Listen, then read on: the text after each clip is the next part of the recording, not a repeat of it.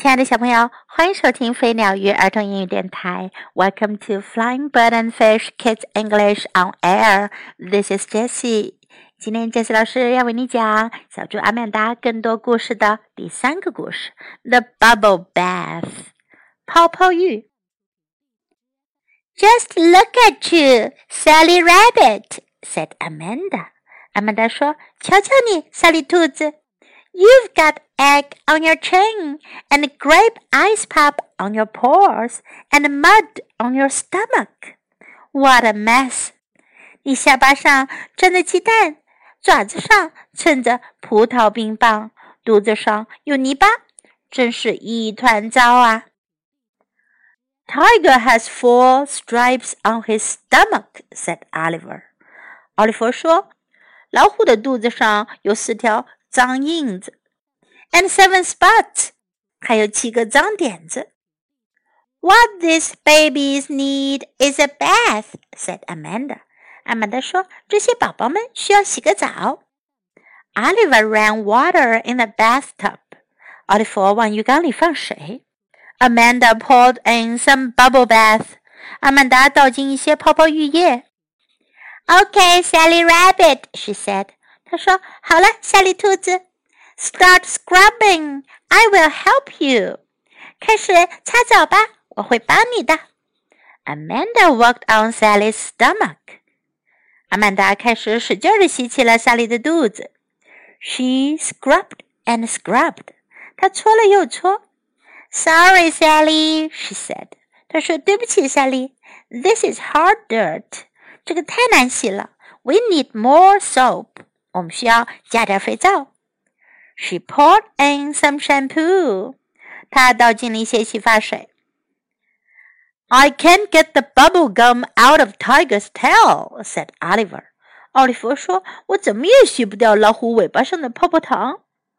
He poured in more bubble bath. 他又倒进了一些泡泡浴液。Oops! He dropped in the whole bottle by mistake. 哎呀！他不小心 把一整瓶泡泡浴液掉进了浴缸里。Oh well, said Amanda. Our babies will get really clean. 阿曼达说：“哦，好吧，这下我们的宝宝们会干净的不得了啦。” Bubbles rose in the air. 泡泡从浴缸中飘到了空气中。Bubbles spilled over the bathtub and covered the floor. 泡泡从浴缸里溢出来，弄到地板上到处都是。Oh oh, said Amanda. 阿曼达说：“哎呀！”She couldn't see Sally Rabbit. 她看不到莎莉兔子了。She couldn't even see the bathtub. 她连浴缸都看不见了。Bubbles were creeping out the door and into the hall. 泡泡还溜出门去，涌进了客厅。Help! called Amanda. 阿曼达叫了起来：“救命啊！” Mother came upstairs. 妈妈跑上楼。Amanda, Oliver, where are you? 阿曼达、奥利弗，你们在哪儿呢？Here, said Amanda. In all these bubbles. 阿曼达说：“在这儿呢，在所有这些泡泡里面呢。” What should we do? asked Oliver. 奥利弗说：“我们该怎么办呀？” Let the water out of the tub," said mother. 妈妈说：“把浴缸里的水放出去。” I can't find the tub," said Oliver. 奥利弗说：“我找不到浴缸在哪儿了。” I'll do it," said mother. 妈妈说：“我来吧。” But she slipped and slid and landed on the floor. 可是她滑了一跤，摔倒在了地板上。Ouch! cried Oliver. 奥利弗喊了起来：“哎呦，You just found me！你刚刚找到我了。” And me said Amanda，还有我，阿曼达说。Slowly the bubbles started to melt，泡泡开始慢慢消散。Amanda could see the bathtub again，阿曼达又能看见浴缸了。And mother's face，it was angry，还有妈妈的脸。 那可是一张怒气冲冲的脸。Just look at this mess, she said. 她说：“你们看看这一团糟。” How could you make such a mess? And look at you. 你们怎么能搞得这么糟的？看看你们自己。Amanda looked at Oliver. Amanda 看了看奥利弗。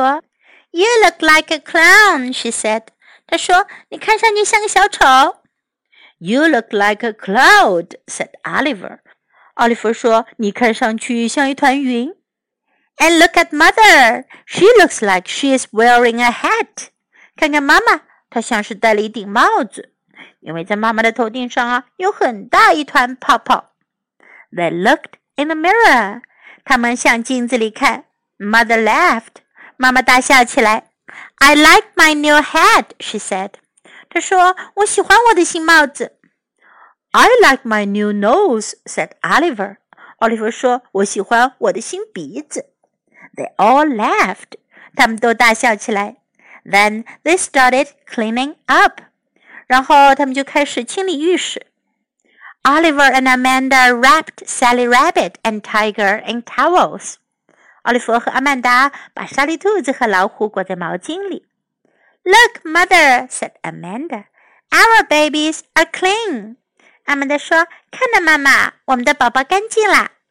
So they are, said mother. 妈妈说：“是干净了，but no more bubble baths for a while. 不过这段时间你们可不能再洗泡泡浴了。” Amanda blew a bubble out of Sally Rabbit's ear. 阿曼达从萨莉兔子的耳朵里吹出一个泡泡。 Did you hear that, Sally? She said. No more bubble baths.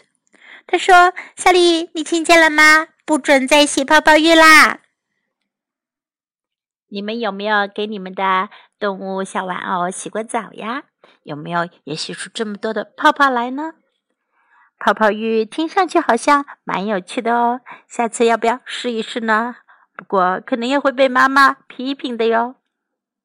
在今天的故事中，我们可以学到 “What a mess！” 真是一团糟呀。如果我们把一个地方搞得特别的乱糟糟的，都没有整理好，我们可以说 “What a mess！”“What a mess！” I will help you，我来帮你。I will help you。I will help you. Where are you? Where are you? 你在哪儿呢？Where are you? What should we do? 我们应该怎么办？Should 应该。What should we do? What should we do? Look at you. 看看你。Look at you. 这三个词可以连读。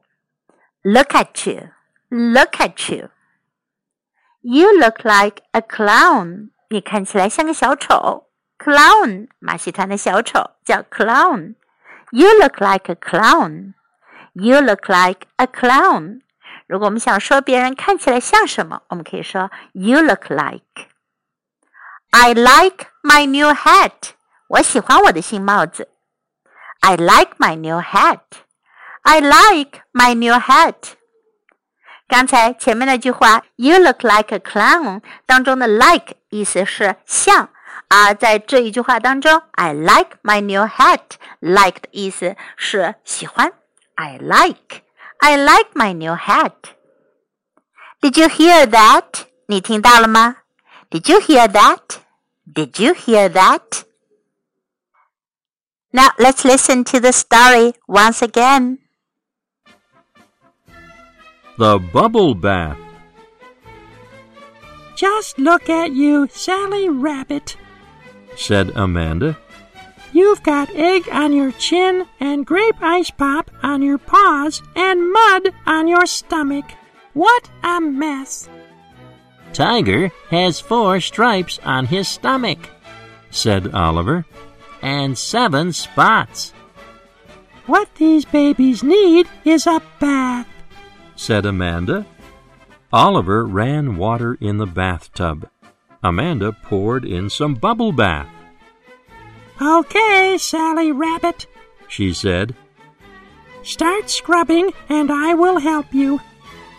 Amanda worked on Sally's stomach. She scrubbed and scrubbed. Sorry, Sally, she said. This is hard dirt. We need more soap. She poured in some shampoo. I can't get the bubble gum out of Tiger's tail, said Oliver. He poured in more bubble bath. Oops! He dropped in the whole bottle by mistake. Oh, well, said Amanda. Our babies will get really clean. Bubbles rose in the air. Bubbles spilled over the bathtub and covered the floor. Said Amanda. She couldn't see Sally Rabbit. She couldn't even see the bathtub. Bubbles were creeping out the door and into the hall. Help! called Amanda. Mother came upstairs. Amanda, Oliver, where are you?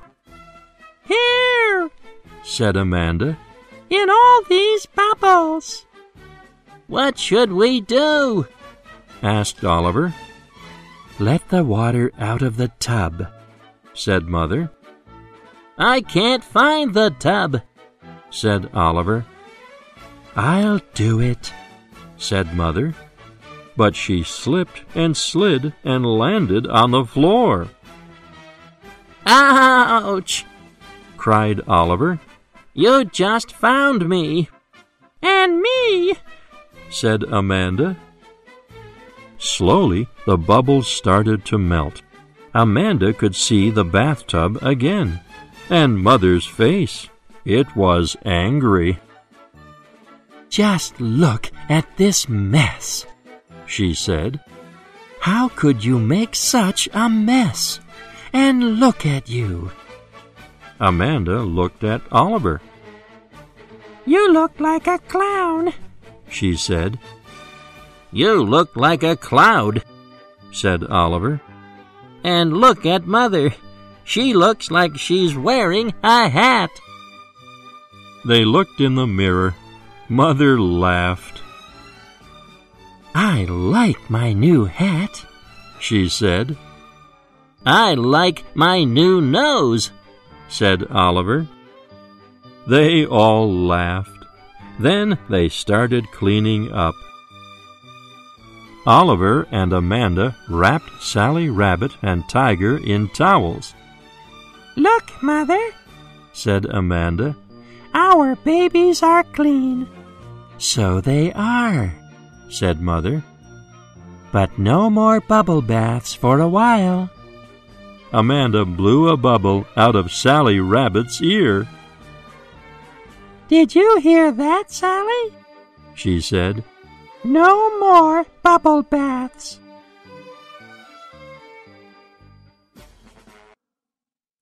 The end of the story. Thanks for listening. Goodbye.